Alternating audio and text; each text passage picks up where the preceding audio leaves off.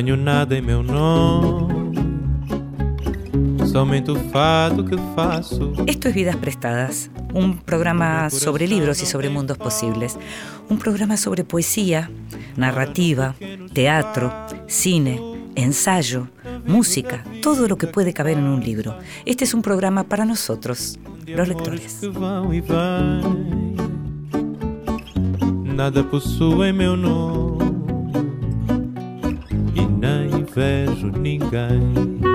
Y a nosotros, a los que nos gusta leer, nos gusta leer tranquilos y a solas, pero también nos gusta que nos lean en voz alta. Esta vez le pedimos a la poeta y editora chilena Julieta Marchant que lo hiciera.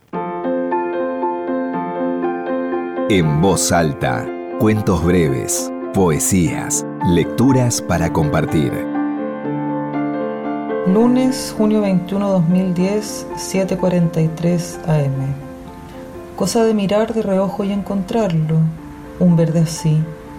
Huíamos de algo parece. Andar a la carrera es una expresión que describe nuestro estado de ánimo. Corríamos. Érase que se era. A los jóvenes les agrada la velocidad. A los muy jóvenes les asustan los accidentes. Todo está a punto de romperse alguna vez. El fragmento no es de manera alguna una invención del siglo XX. Algo me sucede con los pequeños párrafos encadenados. Una llanta de caucho oscuro pasó por sobre todo esto. La destrucción es una forma de vida a veces. Pero en ocasiones nos detenemos. Pausa universal. Y existe ese momento atroz en que imaginamos la carretera que se desenrolla apenas un paso delante de nuestro paso. Somos las criaturas de los ocho cilindros y los veinte caballos. La fuerza se nos va. Soy tuyo de ti, nunca antes, nunca así. Huíamos del lugar común. Los autos son máquinas fosforescentes. Íbamos a manejar hasta allá, hasta Shanghái K 2034. Cosa de creer en la palabra eternidad, el posesivo. Viriditas de Cristina Rivera Garza. Julieta Marchand nació en Chile en 1985. Es poeta y editora, como te comentaba. Es licenciada y magíster en literatura y estudiante del doctorado en filosofía en la Universidad de Chile. Publicó los libros de poesía Urdimbre, Té de Jazmín, El nacimiento de la hebra. Codirige los sellos editoriales Cuadro de Tiza y Bisturí 10. Como editora, Estuvo a cargo de algunas compilaciones como Teoría de la Noche de María Moreno en las ediciones de la Universidad Diego Portales, Cruce de Peatones de Alejandra Costamagna de la misma universidad. Dictó cursos en varias carreras de esa misma universidad, de la Diego Portales, en, en varios años y trabajó en la revista Grifo del año 2008 al 2012. En el año 2015 fue elegida como uno de los 100 jóvenes líderes de la revista Sábado por su labor editorial. Vidas prestadas.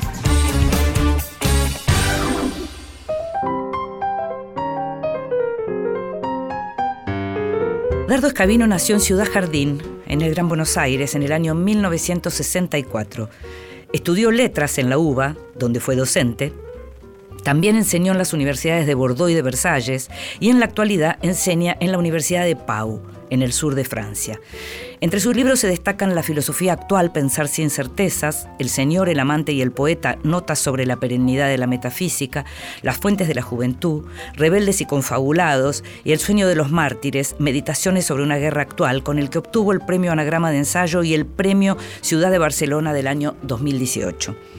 Su último libro se llama Máquinas filosóficas, problemas de cibernética y desempleo, y en él Dardo aborda el modo en que a lo largo de la historia los filósofos se vincularon con el mundo de las máquinas y con el mundo del trabajo. Lo hace, claro, desde una época, la actual, en la que el crecimiento de la figura de la inteligencia artificial parece consolidarse como una sombra inquietante y amenazadora. Días atrás conversamos con Dardo Escabino, él en Francia, nosotros en Buenos Aires, y te invitamos a que escuches la primera parte de esa conversación. Y recién te hablaba de Dardo Escabino y tenerlo en este programa para nosotros, para mí personalmente, no diría un lujo, diría que es como un gusto, un gustazo. Es un gustazo tenerlo a Dardo con nosotros, no solo por lo que lo quiero personalmente, sino por todo lo que lo admiro. Así que muchísimas gracias, Dardo, por estar con nosotros. Y para mí también es una alegría, este, gracias por haberme invitado, es una alegría estar en el programa con vos, con ustedes. Y, y bueno, eh, sí, después de, tantos años que, nos conocemos. Em, Dardo, eh, eh, sos, una persona que trabaja mucho, que escribe mucho, que publica muchos libros. En este caso, justo sale un libro que no fue escrito en este momento, pero que en este momento tiene las posibilidades de ser visto, eh, digo, a partir de los temores que genera la inteligencia artificial este libro, que es Máquinas Filosóficas, que yo recién comentaba, digamos, eh, eh, todo aquello de lo que trata, em, es, un libro que puede ser leído eh, como, como, a como una historia del pensamiento sobre la relación entre los humanos y las máquinas. ¿Algo así? Completamente, sí, exactamente.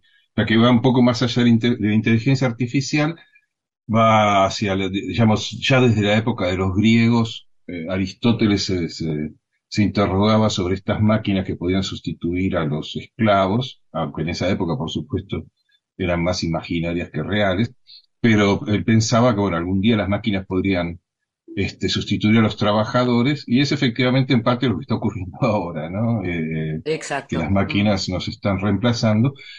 Y entonces, bueno, en parte la, inteligencia artificial eh, viene a, a, inscribirse, o la, la, manera en que nosotros abordamos eh, la problemática de la inteligencia artificial viene a inscribirse en esa línea de pensamiento tan vieja en la filosofía como Aristóteles. ¿no? Mm. Hay, hay, un par de conceptos, un par de términos que aparecen todo el tiempo en los distintos capítulos, porque está súper organizado el libro y en los distintos capítulos hay ideas de la, de la, del pensamiento que aparecen como libertad, como igualdad, como el ocio, el concepto de ocio, alma, mm. cuerpo, máquina. Y, y, lo que vos vas haciendo es como ir em, tratando eh, o, desgranando el modo en que fue fueron tratados estos conceptos a lo largo de la historia del pensamiento. ¿Qué fue lo primero que te llevó a pensar que había que hacer un libro como máquinas filosóficas?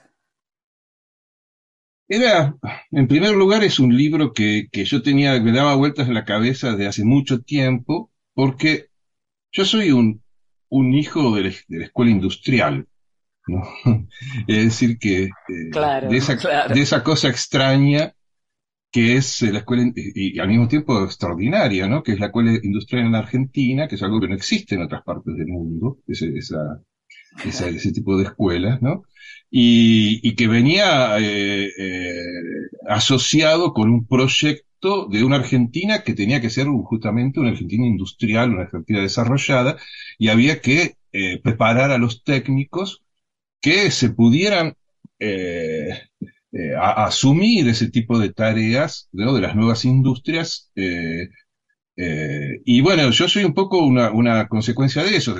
yo soy técnico en electrónica, aunque no parezca, porque jamás trabajé en eso. Sí, es increíble. Pero sí, pero bueno, inmediatamente, una vez que obtuve mi diploma de técnico en electrónica, lo primero que hice fue inscribirme en la Facultad de Filosofía y Letras. Pero en realidad eh, nunca dejé de, de, en, mi, en, mi, manera de pensar, eh, todas esas cuestiones siempre estuvieron presentes, ¿no es cierto? Entonces, yo pensaba que algún día yo tenía que trabajar sobre eso. Surgió, la, digamos, por cuestiones eh, históricas particulares que todo el mundo conoce, surgió, bueno, el, tema del ensayo sobre el yihadismo, entonces las máquinas quedó un poco postergado, y después abordé, quise abordar esa cuestión porque siempre me fascinó, ¿no? Como la, la filosofía pensó el tema de las máquinas, en general el tema en relación con la tecnología, y justamente siempre lo pensó en relación con la libertad y la igualdad, como yo te decía recién, mm. eh, ya Aristóteles cuando piensa, bueno, si hay una sociedad donde las máquinas pueden hacer el trabajo de los esclavos, entonces no vamos a necesitar más esclavos. Y vamos a poder sentarnos todos a pensar y a pasarla mejor. Exactamente. Es decir, que nosotros nos acostumbramos en nuestro mundo capitalista fue un mundo que, que sobrevaloró el trabajo, le dio, o sea, trabajar es algo que, eh, que nos dignifica, etcétera, etcétera. Y, eh, pero para eso, para los griegos no era así. Para los primeros filósofos no era así. O sea, lo que, lo que estaba, lo que dignificaba a la persona era el ocio, no era el trabajo. El ocio, por supuesto, entendido no como el dolce farniente, sino como eh, esa, la palabra que tenían los griegos para, para hablar del ocio era la schole, que es la palabra de donde, de, donde viene nuestra, nuestra escuela, ¿no? o el school de los ingleses. Entonces, el, el, es, era eso, dedicarse a la reflexión, al aprendizaje, a la cultura, a la lectura de libros, ¿no? Como lo, que hacemos, eh, lo que hacemos en este programa. Entonces, eso realmente era el verdadero ocio, ¿no? Y eso es lo que, la verdadera dignificación de la, de la persona. El trabajo era algo indigno, ¿no? O sea, los señores no trabajaban. Entonces, a lo largo de la historia siempre estuvo esta, esta, esta idea de, bueno, una sociedad donde los hombres pudieran llegar a ser finalmente lo que era eh, humano por excelencia, que era la, reflexión, la cultura, la creación, eh, y no tener que, que, dedicarse al trabajo alienante, podemos decir. Eh, Entonces, y eso siempre fue un pensamiento que estuvo ligado a la cuestión de las máquinas y la tecnología. es, interesante cuando te escucho y, recuerdo eh, cuando aparece lo, que tiene que ver con, la revolución rusa, con Lenin, eh, con esta idea de que en realidad los, hombres, los campesinos, los obreros solo iban a poder realmente ocuparse de la dirección política una vez que las máquinas se ocuparan de lo que hacían los hombres hasta ese momento. No hay muchísima diferencia, te diría. Ah, no, es exactamente, o sea, en esa línea de pensar, o sea, eh, Lenin prosigue una línea de pensamiento que se remonta a los griegos. O sea, el problema, claro, lo vos haces referencia a la famosa frase de Lenin, que es el comunismo son los soviets más la electricidad, decía. Entonces, el, el, la electrificación del país entero, dijo Lenin en, una de las conferencias. Entonces, el, el, el, que era esto, es decir, bueno, realmente tenemos que que tecnificar Rusia, que en, ese, en esa época era uno de los países más atrasados de Europa, hay que recordarlo. ¿Por qué? Porque esa, tecnificación va a permitirle a los trabajadores liberarse ¿no? del trabajo alienante y dedicarse, a ser educados para gobernar eh, el, Estado, ¿no es cierto? Eh, y, y, en última instancia para que el Estado desaparezca, ¿no?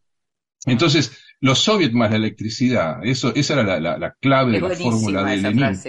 No, es, fabuloso. Y, y, y, para, y lo importante es que para Lenin, justamente, el, el, eh, Lenin prosigue con, con, esa tradición de pensamiento que, eh, que viene de, de, Platón y Aristóteles, y que es que finalmente ah, tenía, el que, el que dirigía el Estado tenía que saber hacerlo, solamente que para Lenin, bueno, el, el pueblo los trabajadores tenían que eh, adquirir ese saber que hasta ese momento había quedado reservado para las élites, ¿no?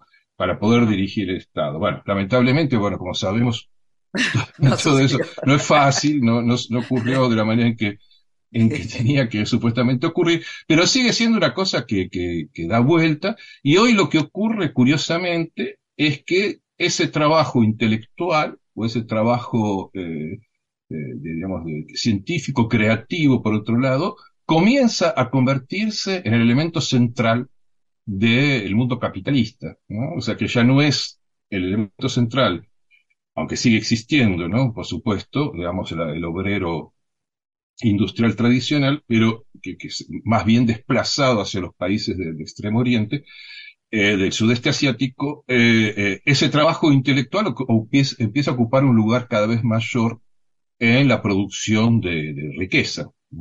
Sí, hay algo, o sea, así como hablábamos de los conceptos de libertad, de igualdad, de ocio, el tema amo y esclavo eh, es otra de las líneas que recorre no solo tu libro, sino la historia del pensamiento. Porque ese amo y esclavo podía tener las formas de humanos como puede tener justamente la forma de la máquina. Y otra cosa que, recorre la historia y que recorre tu libro es la figura de la máquina creada por el hombre o la construcción del hombre que se vuelve en contra del hombre. Algo de lo que mm. estamos hablando hoy todos los días también, ¿no? Ah, sí, completamente, que es el, el, el, eh, el, famoso mito del golem. El golem, exacto. esa, esa criatura que, que, el hombre crea y que, y que pasa a dominar al propio hombre, ¿no? Es, yo, bueno, yo lo llamo las, las teorías teotecnológicas, ¿no? Porque la, mm. en la tradición, eh, digamos, de Feuerbach o incluso de Marx, eh, el, tema es, bueno, cómo esa criatura que es la divinidad que crea el hombre y termina dominando al hombre, ¿no? Entonces, el, un poco el golem se inscribe en esta, en esta línea de pensamiento, ¿no?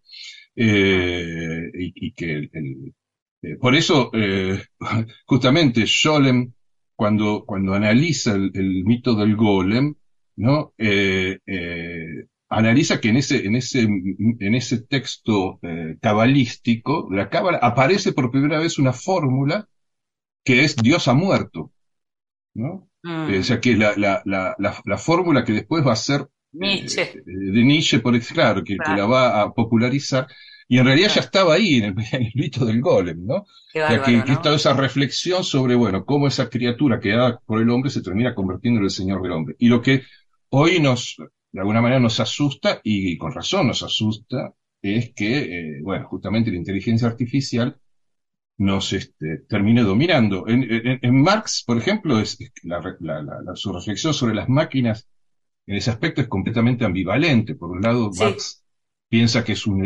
elemento de liberación de los obreros, por el motivo que vimos, porque los va a liberar del trabajo eh, alienante, pero al mismo tiempo es una forma exactamente, y es al mismo tiempo es una forma de dominación de los trabajadores porque le quita a los artesanos eh, eh, que tenían un, savoir-faire, una, una, un métier, ¿no? que sabían hacer cosas, que tenían secretos de fabricación,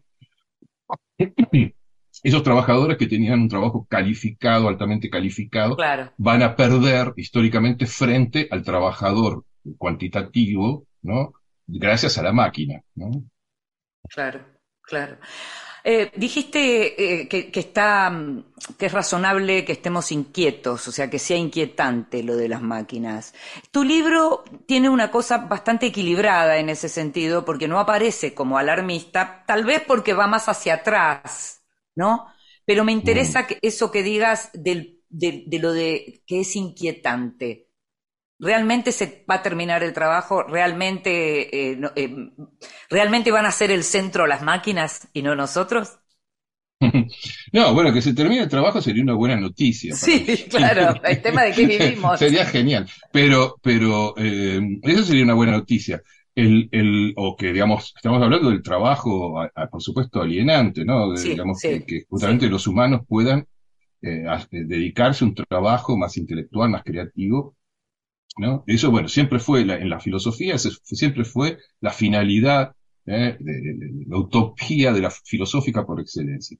Después lo que ocurre es, o sea, pero en ese caso, las, justamente si las, las las máquinas se ponen a trabajar por nosotros, entonces en ese caso serían nuestras esclavas. ¿no? Entonces, bueno, está bien esclavizar a las máquinas. Es al principio el, el, el, el, mito del robot, justamente de Čapek, de Karel Čapek, el, el escritor checo, ¿no? que, hmm. crea la obra de teatro Los, robots de, de, de, Rum eh, que es el primero que justamente inventa la palabra robot, ¿no? es justamente la, revolución de, de, los robots contra los, los humanos, ¿no?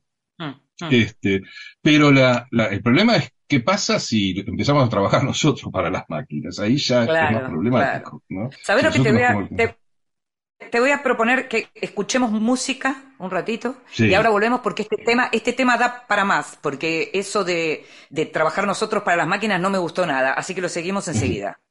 Perfecto.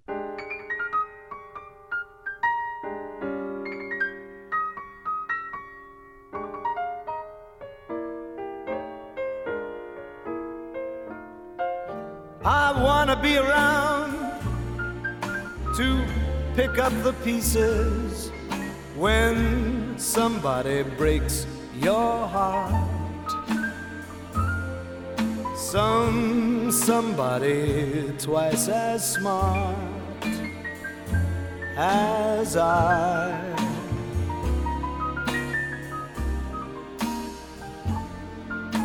A somebody who will swear to be true as you used to do with me. Who'll leave you to learn that misery loves company? Wait and see. I mean, I wanna be around to see how he does it when he breaks your heart to bits. Let's see if the puzzle fits so fine. Este es Tony Bennett. I wanna be around. And that's when I'll discover that revenge is sweet. As I sit there applauding from a front row seat. When somebody breaks your heart like you, like you broke mine.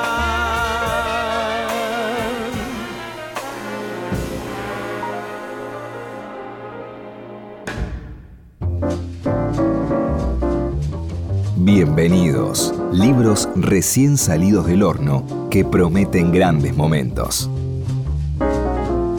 Esta semana tengo para recomendarte bienvenidos de distintos géneros. Por ejemplo, el último libro de poemas de Gabriela Franco, Por las ramas, de ediciones en danza. Eh, Gabriela es una de las grandes poetas y también editoras argentinas, eh, licenciada en letras por la UBA, eh, muy conocida en poesía, tiene muchísimos libros publicados y este libro Por las ramas recibió el primer Premio Nacional de Poesía Alfonsina Storni en el año 2022. Así que recomendado el el Por las ramas de Gabriela Franco publicado por Ediciones en danza.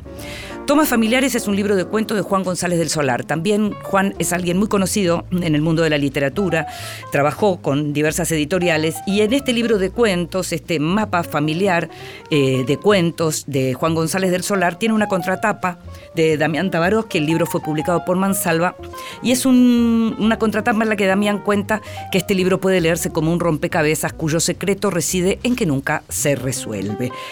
Tomas familiares, Juan González del Solar, Mansalva. Por último, en este Bienvenidos, Mujeres Faro, una compilación de Lucía de Leone que reúne 40 perfiles de mujeres luminosas de toda América, publicado por el Ateneo, con prólogo de Luciana Pecker, ilustraciones de Ivana Calamita. Estos libros que en los últimos años nos vienen de alguna manera a contar aquello que durante tanto tiempo no nos contaron y que son las biografías de las mujeres que hacen la historia. El libro, te decía, se llama Mujeres Faro. Estás escuchando Vidas Prestadas con Inde Pomeráñez. Continuamos en Vidas Prestadas.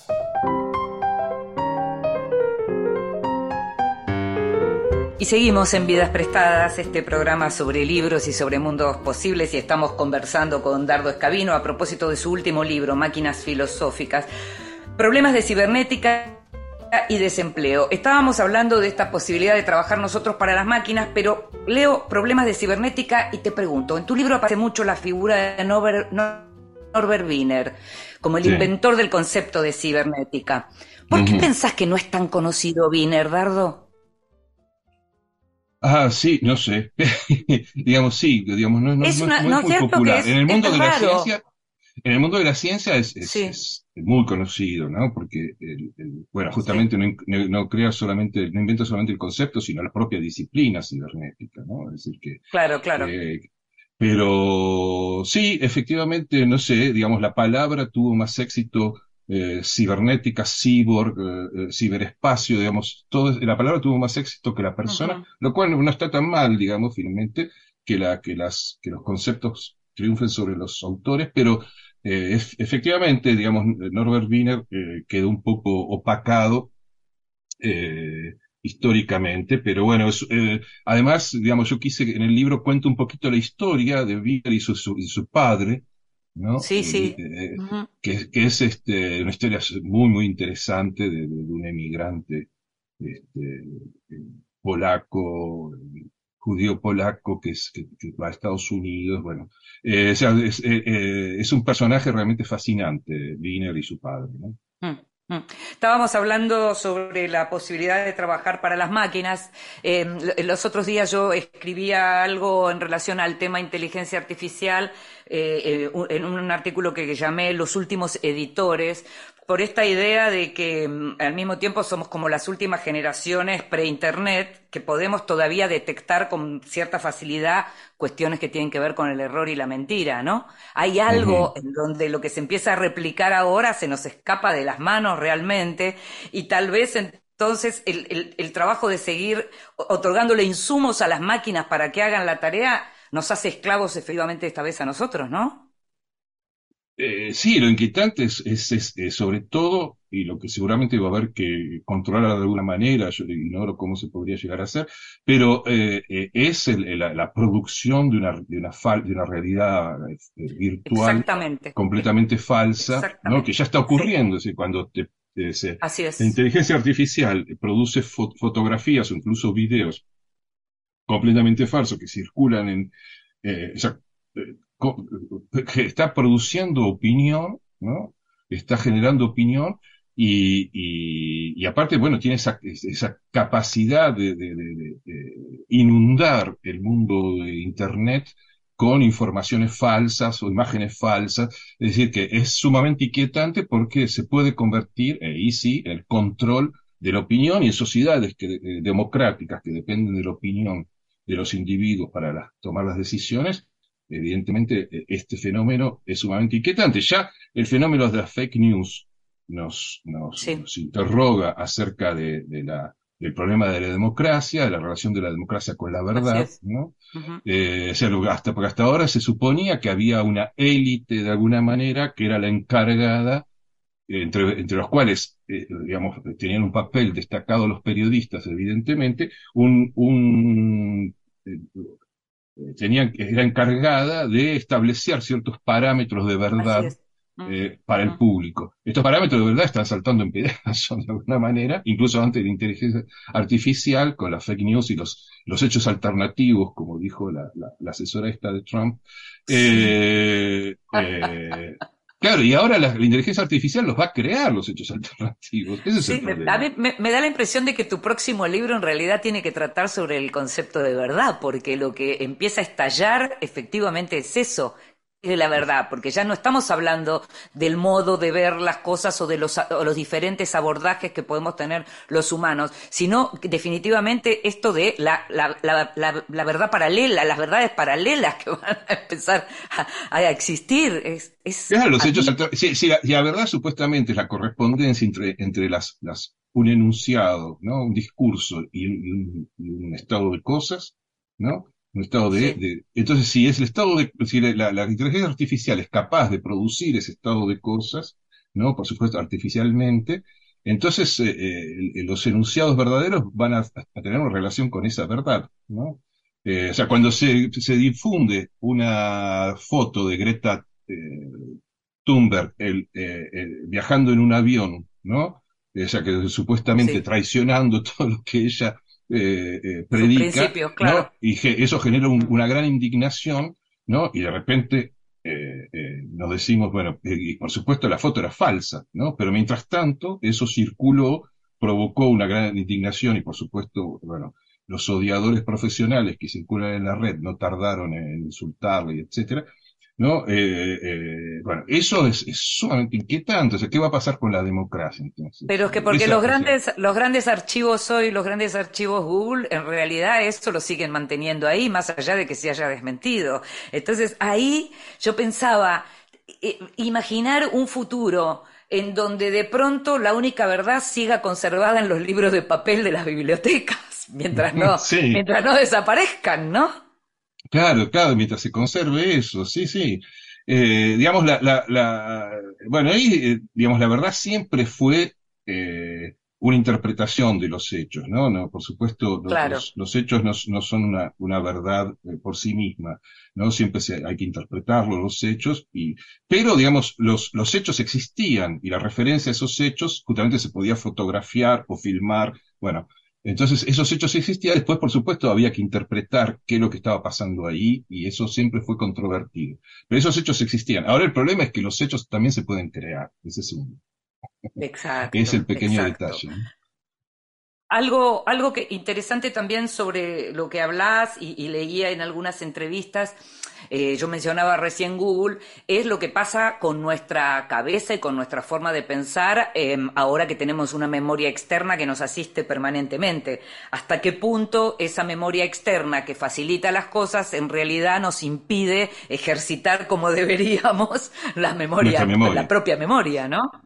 Sí, yo creo que eso ya es una realidad este, irreversible. ¿no? De, alguna manera la historia eh, de la humanidad es la historia de los soportes de la, de la memoria, ¿no? Es decir, que pasamos de los rollos, bueno eso, sí. de los papiros mm. a los libros. Eh, o sea, la, la, una de las, de las, grandes revoluciones del pasaje del medioevo a la modernidad fue no solamente la pólvora, eh, no solamente la brújula, sino también la imprenta, ¿no? Fue la... Y evidentemente estamos viviendo ahora la, la, segunda gran revolución desde el pasaje del libro a, a lo virtual, ¿no?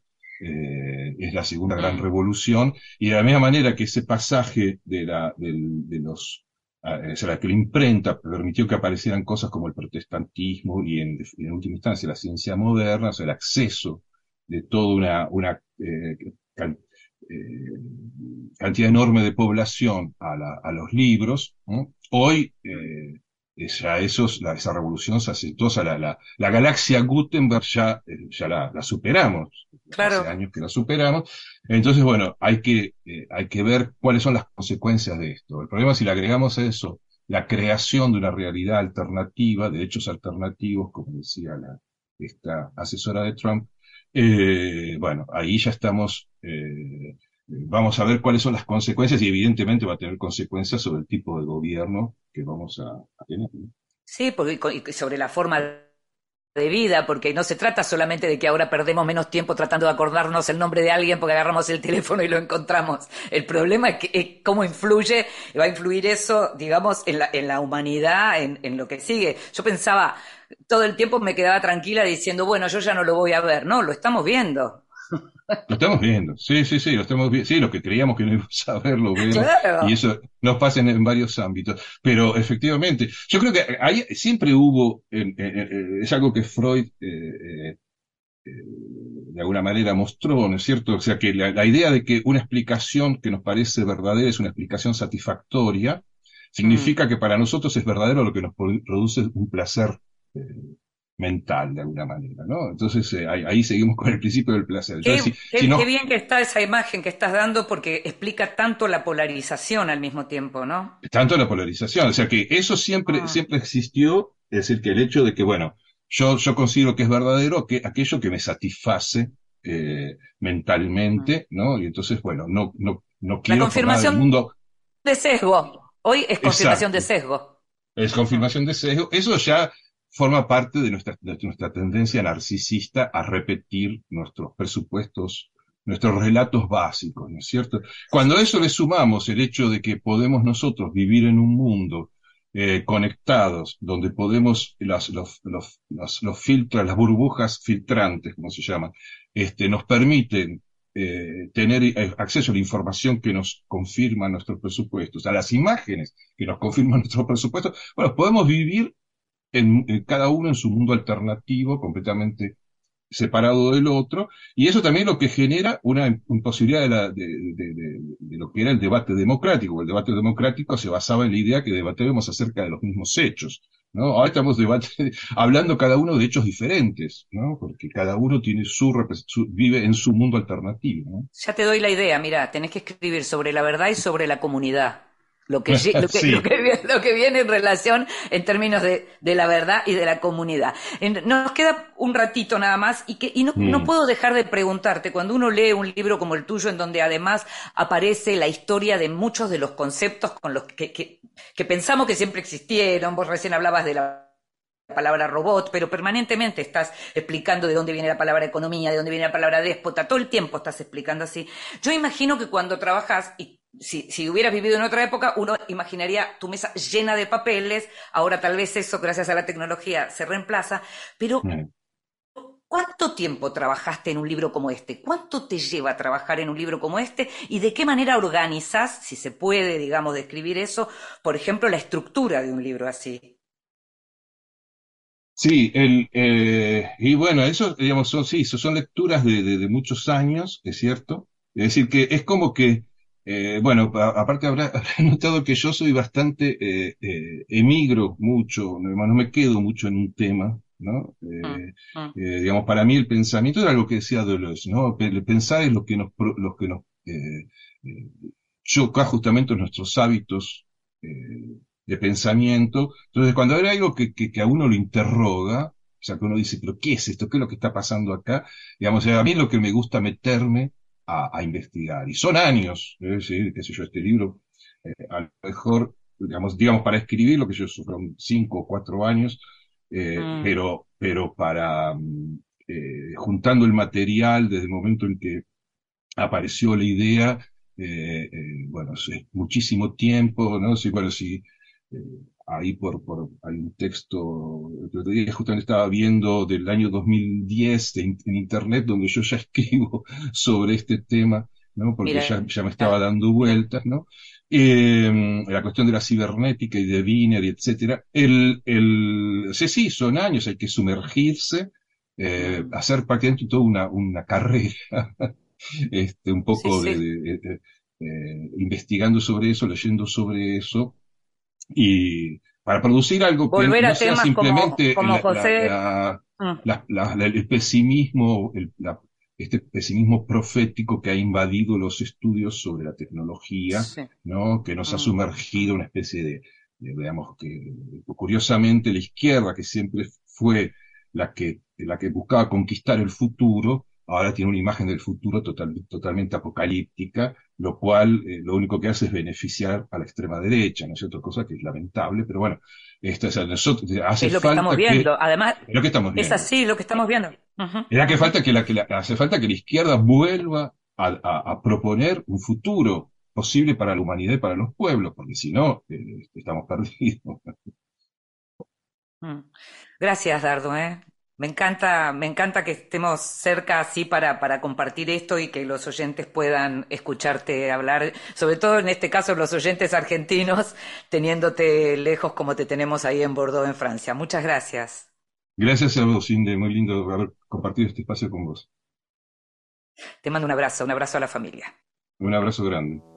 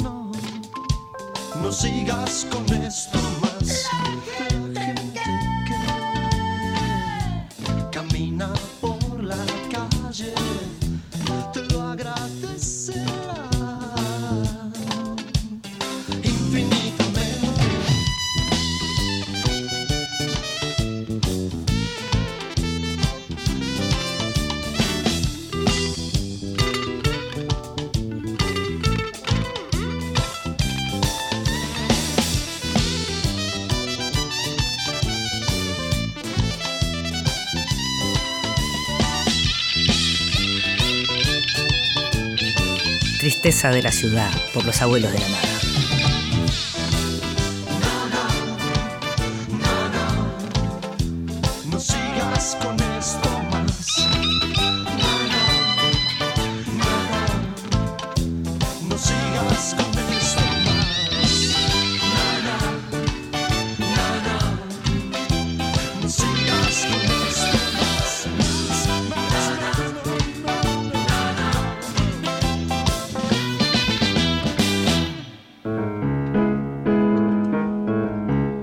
Bibliotecas. Títulos al alcance de la mano. Ahí, en los estantes donde reposan nuestros libros. Hola, ¿qué tal? Mi nombre es Víctor Molumián, soy uno de los editores de Ediciones Godot y también uno de los organizadores de la Feria Editores. Mi biblioteca fue cambiando mucho, sobre todo creo que me fui, eh, fui eliminando las obsesiones y hoy por hoy, eh, salvo por dos apartados, está todo ordenada por, por orden alfabético. Y creo que lo mejor que hice fue dejar un estante para cada letra, o en algunos casos son dos, y tiene unos grandes huecos blancos para acomodar más rápido los libros a medida que van llegando y no tener que volverme loco con el orden alfabético. Después de las partes que tengo separadas, hay una especial para la religión, otra para las utopías, ya sea tanto de los socialistas utópicos como novelas utópicas o cualquier cosa que se relacione con las utopías. Y después tres estantes que tienen que ver con los libros que me van regalando, o que recibo, o que compro y que, que tengo del último tiempo, donde voy a saciar mi ansiedad cuando termine con un libro, voy y busco ahí, en vez de estar recorriendo toda la, toda la biblioteca. Además tengo un Excel online que, que es ahí donde tengo todos los libros que tengo acá en la biblioteca porque ya me pasó que compré dos veces el mismo libro, entonces para evitar esas cosas muy estúpidas eh, tengo un Excel online. Los tres libros que hoy quiero hablar, uno es... eh, los aparatos ideológicos del Estado de Luis Althusser, que cuando lo leí me partió la cabeza, me parece increíble el concepto de ideología que se desarrolla ahí y cómo entendemos el sentido común y lo natural como si fuera lo obvio y en realidad por ahí nos está hablando el discurso y la ideología, me parece fascinante. Y otros dos que van medio emparentados, que uno es eh, Breve Historia Argentina de Literatura Latinoamericana, de Chitarroni, editado por El Malva, que me parece que está el, el mejor Chitarroni ahí, porque está toda su erudición, su humor, su chiste, eh, pero en el formato oral. Y creo que es uno de esos libros que abre a conocer nuevas autores y nuevos autores, no, no nuevos por lo contemporáneo, sino porque por lo menos para mí eran súper desconocidos, subrayé un montón.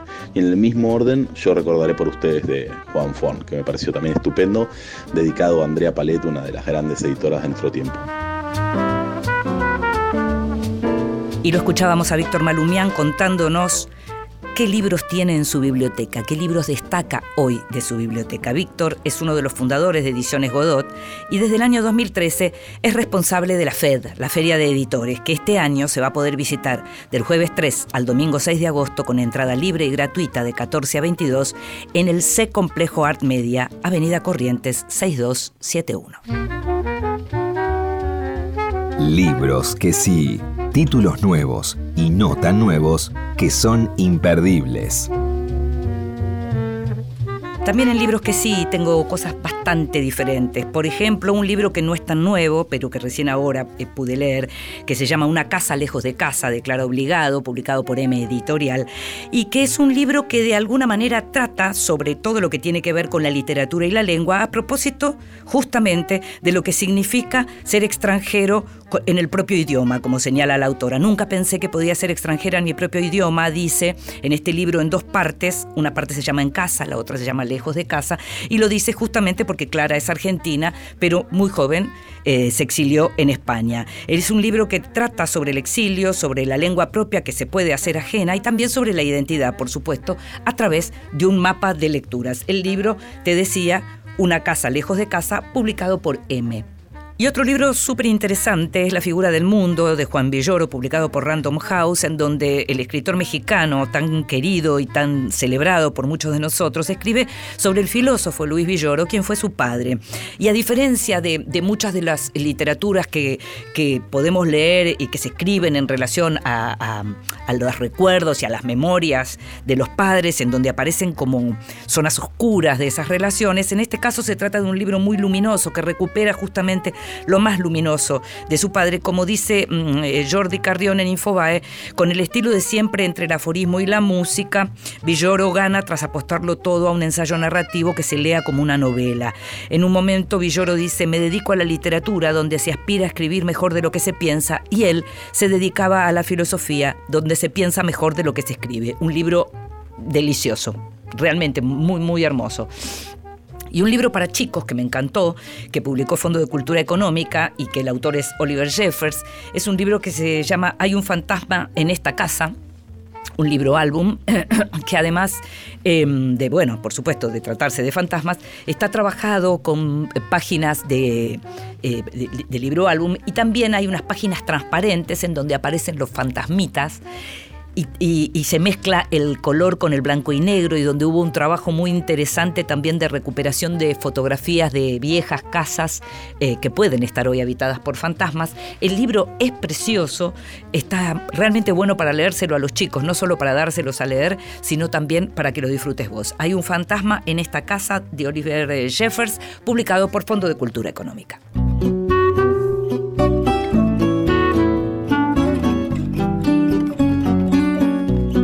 Y llegamos al final de este Vidas Prestadas. Sabes que vas a poder escucharlo cada vez que quieras en la página de la radio o en tu plataforma de podcast favorita. Como libro del estribo, tenemos en septiembre Los dioses no avisan, unas crónicas de viajes que me mandó Juan Carlos Tracoña desde el Chaco, publicado por Librería Editorial Contexto. En la operación técnica estuvo Ezequiel Sánchez, en la edición Ignacio Guglielmi, en la producción consiguiendo todo y mucho más en esta quinta temporada Gustavo Kogan. Me llamo Inde Pomeraniec. Un placer hacer este programa para vos. Nos estamos escuchando. Chao. De amores que vão e vêm, nada possui meu nome e nem vejo ninguém.